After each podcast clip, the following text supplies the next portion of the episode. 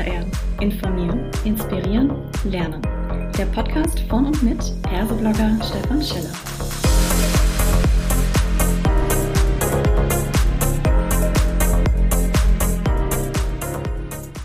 Hallo und herzlich willkommen zu einer weiteren Ausgabe von Klartext HR.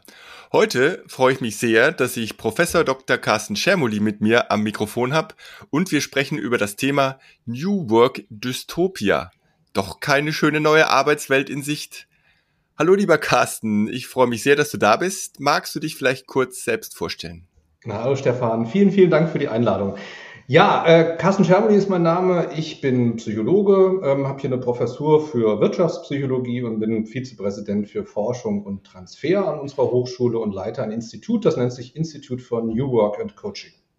Das heißt, du bist im Prinzip seit vielen Jahren, ich habe irgendwas von 15 Jahren äh, gelesen, schon ganz stark an diesem Thema dran. Hast auch ein Buch jetzt ganz frisch rausgebracht, New Work Dystopia. Und dann denkt man sich, naja, bei New Work hat man doch eigentlich immer so sehr positive Assoziationen. Alles wird besser, ne? Warum dieser Titel? Wie kam es denn dazu? Ja, also ich beschäftige mich tatsächlich schon ein bisschen, bisschen länger mit dem Thema, habe mich zu, zu New Work und Empowerment auch habilitiert.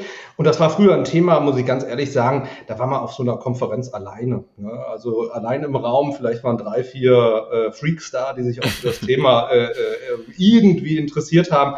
Und das hat sich äh, komplett äh, verändert. Und ähm, für mich als äh, Fachhochschulprofessor ist total wichtig, dass ich halt meine Wissenschaft nicht nur ich sag mal, in Fachkreisen vorstelle, sondern auch in der Praxis. Und äh, da habe ich letztes Jahr schon mal ein, ein Buch veröffentlicht, äh, die New Work Utopia, wo ich ähm, ja beschrieben habe, was denn New Work alles könnte wenn mhm. man New Work denn ließe und äh, habe da ein fiktives Unternehmen, Stakande, entworfen, was wirklich seit vielen, vielen Jahrzehnten an dem Thema arbeitet und wirklich an schönen Punkten noch angekommen ist. Und äh, das hat irgendwann so eine Dissonanz gehabt zu dem, was ich so in der Realität wahrgenommen habe, dass ich gesagt habe, jetzt muss ich tatsächlich mal in die andere Richtung äh, schwenken und brauche die Dystopie. Und mhm. die Dystopie ist halt eigentlich ein Spiegel der Realität, ist natürlich eine Überzeichnung von einem Zustand. Ähm, aber dieser Zustand, den ich da momentan erlebe, vor allem die Instrumentalisierung des Themas äh, New Works und die Banalisierung des äh, Themas äh, New Work, das brauchte ich mal abgehandelt in einem Buch und äh, daraus ist die New Work Dystopia geworden. Das ist insofern, finde ich das unheimlich spannend, weil wenn wir jetzt so darüber reden, die Zukunft der Arbeit, dann hat man doch den Eindruck, dass alle ein Interesse daran haben müssen, das jetzt bestmöglichst auszugestalten. Und gerade weil vielleicht auch so viel kommuniziert wird und weil es so viel Wissenschaft gibt, könnte man doch denken, na ja, dann sind doch die Unternehmen da auf einem sehr guten Pfad unterwegs. Warum ist es denn nicht so?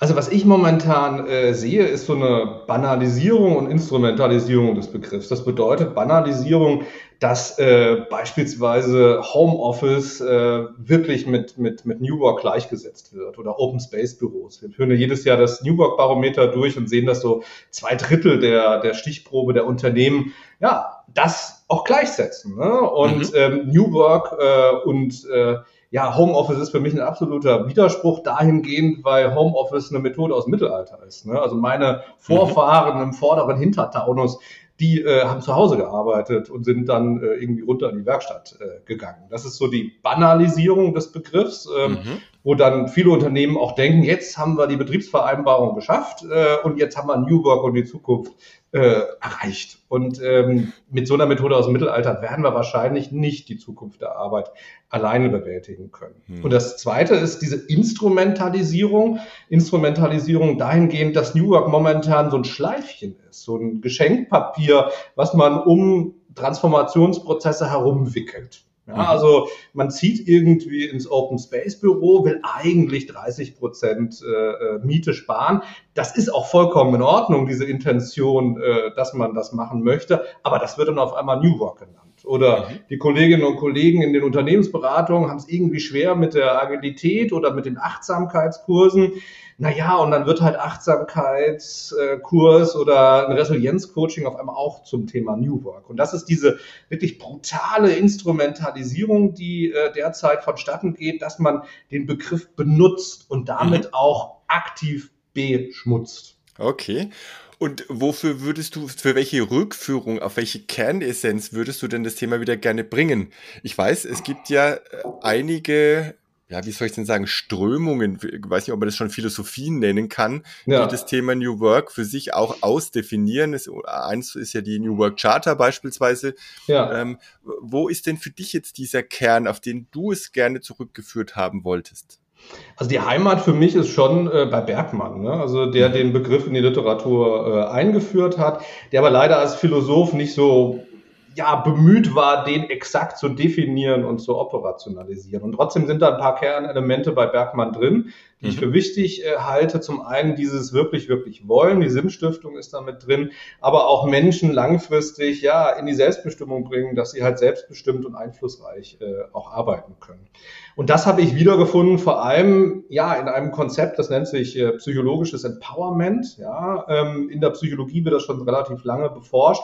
Und das ist eigentlich eine sehr, sehr gute Übersetzung von dem, was eigentlich ähm, ja, Bergmann gemeint hat damit, dass Arbeit nicht nur eine milde Krankheit sein soll, sondern etwas sein soll, was stärken soll. Und äh, das haben wir in unserer Forschung gut zusammengebracht, äh, dass New Work sozusagen Empowerment förderlich sein sollte und hier äh, auch Maßnahmen eingesetzt werden, um das Empowerment-Erleben zu stärken. Und das ist das Erleben von Sinn, das Erleben von Selbstbestimmung, das Erleben von Einfluss und das Erleben von Kompetenz. Und das hat dann auch wiederum diese vielen positiven Effekte, die viele Unternehmen ja gerne haben möchten und damit assoziieren mit äh, New Work. Und das erste Buch, die Utopia, hat halt das im, im, im, Fokus auch drin. Ein Unternehmen, was sich wirklich verschrieben hat, wir wollen die Menschen empowern in unserem äh, Unternehmen und dafür suchen wir neue Wege der Arbeitsorganisation. Hm. Jetzt hatte ich äh, Bergmann damals aber tatsächlich ja so verstanden, dass er gar nicht mal sagt, man solle in dem Bereich arbeiten, was man wirklich, wirklich will, sondern dass es darum geht, was jetzt auch aktuell diskutiert wird, die Arbeitszeit, also die Angestelltsein-Zeit ja. zu reduzieren, um dann eine Möglichkeit zu haben, das zu tun, was man wirklich, wirklich will. Also gar nicht mal so sehr diese Sinnsuche in der Arbeit, sondern ein ganzheitlich erfülltes Leben zu haben, auch außerhalb der Arbeit. Wie siehst du in dem Zusammenhang jetzt gerade so diese aktuelle Diskussion um die Vier-Tage-Woche? Ist das auch nur wieder ein buntes Schleifchen, weil man sagt, ach, das passt ganz gut, oder ist das jetzt tatsächlich was Handfestes, was da kommt? Mhm. Also äh, der große Feind vom Bergmann war der Taylorismus ne? und äh, ähm, gegen den hat er gekämpft und äh, da war Arbeit in den Unternehmen auch so organisiert in der, in der äh, Autoindustrie, dass äh, das überhaupt nicht äh, gewährleistet war, was sich Bergmann unter Arbeit vorgestellt hat. Und deswegen auch die Sozialutopie. Bergmann muss man eigentlich gesellschaftlich äh, sehen. Die Idee, wir holen die Leute da raus, ja, weil das ist überhaupt nicht veränderbar in diesen Unternehmen. Und deswegen, äh, bitteschön, ja, äh, sollten die vor allem in der Selbstständigkeit dann auch eine gewisse äh, Erfüllung finden. Finde ich einen wichtigen Punkt. Ich glaube, da sind wir nur ein bisschen weiter und auch als, eine, als ein Psychologe muss ich wirklich sagen, wir können auch in Unternehmen Dinge äh, verändern, sodass Selbstbestimmung, äh, Einfluss, aber vor allem auch Sinnerleben möglich wird. Ähm, zur Vier-Tage-Woche, das sind jetzt die ersten Daten aus äh, Großbritannien, die da sind. Die sind recht positiv. Ähm, bei der Dystopia tatsächlich, bei meinem neuen Buch, ist äh, vorgeschrieben als, äh, ich sag mal, Leitmotiv Fair ist faul und faul ist fair.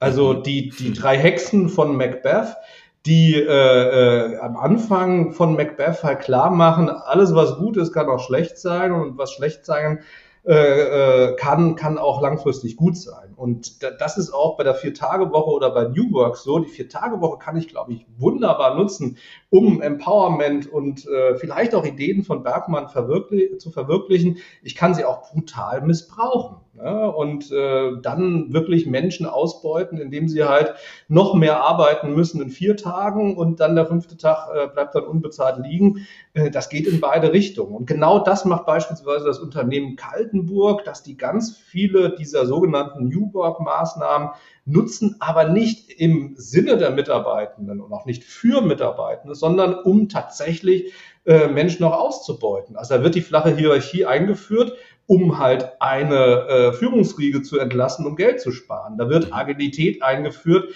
um tatsächlich äh, die Leute zum Sprinten zu motivieren, sodass sie halt noch schneller äh, werden in ihrer in ihrer Arbeit. Da wird äh, auch Open Space Büro und Homeoffice genutzt, aber nur um letztendlich Mietfläche äh, zu sparen. Und das ist ganz, ganz wichtig. Auch das Thema Vertrauensarbeitszeit das nutzen die, die Kaltenburger auch. Das kann ich nutzen für Mitarbeitende. Ich kann es aber auch nutzen, Vertrauensarbeitszeit, um halt unbezahlte Überstunden irgendwie einzukassieren, äh, mhm. bezahlte Überstunden äh, einzukassieren und kann es gegen Mitarbeitende einsetzen. Und das ist ein ganz wichtiger Punkt, den ich mit dem Buch machen will. Fair ist faul, faul ist fair.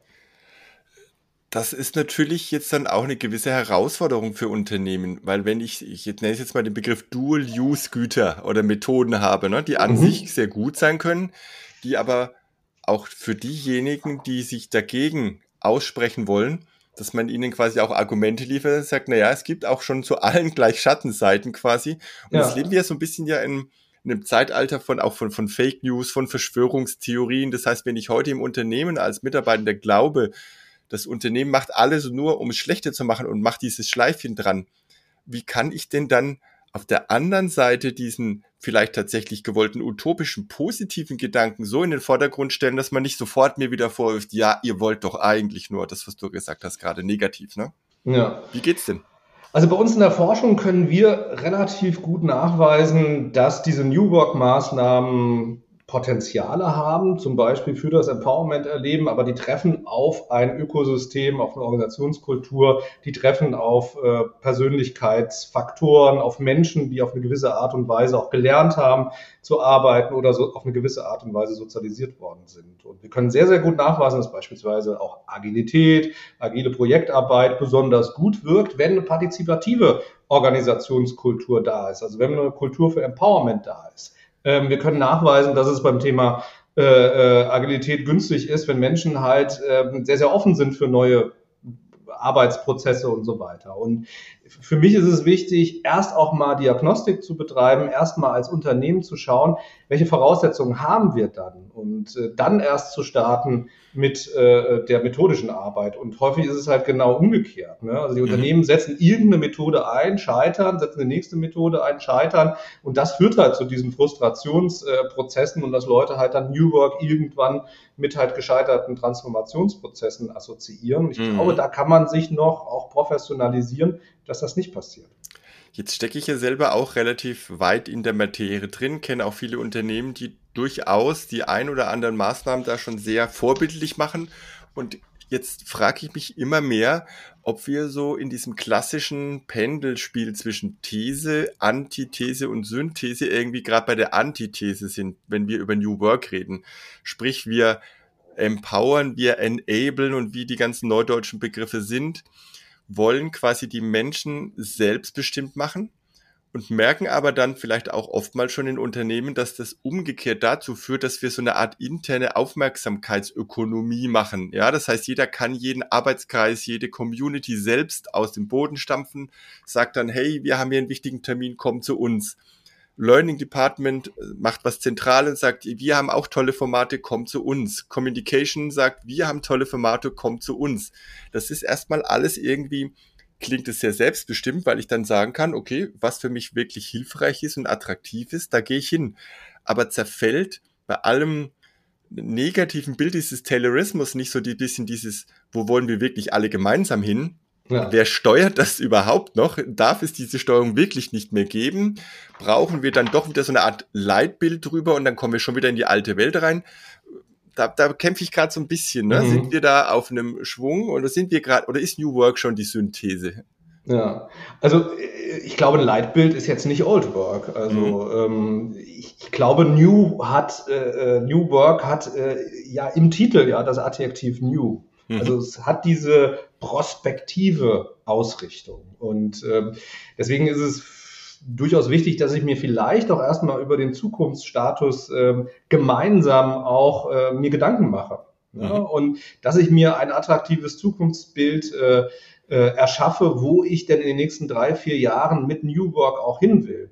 Und das nenne ich so auch in meinem, meinem Buch äh, New Work aus der Zukunft denken, dass man halt mit der Zukunft anfängt und dann sozusagen schaut, welche organisationspsychologischen Voraussetzungen helfen uns denn dabei, um langfristig dieses Zukunftsbild zu erreichen und dann mit welchen Methoden kann ich diese organisationspsychologischen Voraussetzungen denn stimulieren. Und in so einem Prozess kann beispielsweise rauskommen, dass die Situation, die du gerade beschrieben hast, wir machen irgendwie 30 Angebote, ja, ähm, und äh, selbstbestimmt äh, soll hier irgendwie gewählt werden, totaler Quatsch ist. Dass das uns gar nicht langfristig zu den organisationspsychologischen Voraussetzungen bringt und dann auch dem äh, Zukunftsbild näher bringt, sondern vielleicht ist es auch ein, eine mega Distraction und Ablenkung und vielleicht ist es auch die falsche Fokussetzung. Vielleicht ist es ja gar nicht die Selbstbestimmung, die mir da hilft, sondern der Einfluss oder das Sinnerleben oder das Kompetenzerleben ist viel wichtiger oder alles zusammen. Und mhm. das sehen wir beispielsweise in den Daten des Newborg-Barometers auch immer so krass, dass äh, Unternehmen vor allem beim Thema Selbstbestimmung krass viel Zeit investieren und das im Fokus haben, aber so die anderen Dimensionen von Empowerment äh, ja wirklich kaum berücksichtigen. Und mhm. äh, ja, das ist äh, gefährlich auch, weil Selbstbestimmung hat sehr, sehr viele auch negative Nebenwirkungen. Weißt du, was wir da machen, Carsten? Äh, dann was? nehmen wir jetzt dieses. Bin gespannt. Ja, dann, dann nehmen wir, dann nehmen wir diesen, diese, diese schöne Aufforderung, die dahinter steckt. Ja, macht euch Gedanken um dieses Zukunftsbild und lauft erst dann los und macht nicht irgendwie wild was das setzen wir jetzt quasi hier als, als Bild ans Ende unseres Podcasts, weil dann können die Menschen das mitnehmen und können sagen, ah, vielleicht liegt es auch darin, dass wir noch gar nicht so klar sind, wie unser Zukunftsbild aussieht. In diesem Sinne danke ich dir, dass du da warst, lieber Carsten. Hat mir echt Spaß gemacht und ich weiß, wir könnten jetzt sofort hier noch weiter äh, quatschen. Wir haben ein kurzes Format. Insofern herzlichen Dank und dir weiterhin viel Erfolg. Wir werden vermutlich nicht zuletzt von dir gehört und gelesen haben. Vielen Dank und ich schätze dieses kurze Format sehr. Ich finde das total cool. Dankeschön.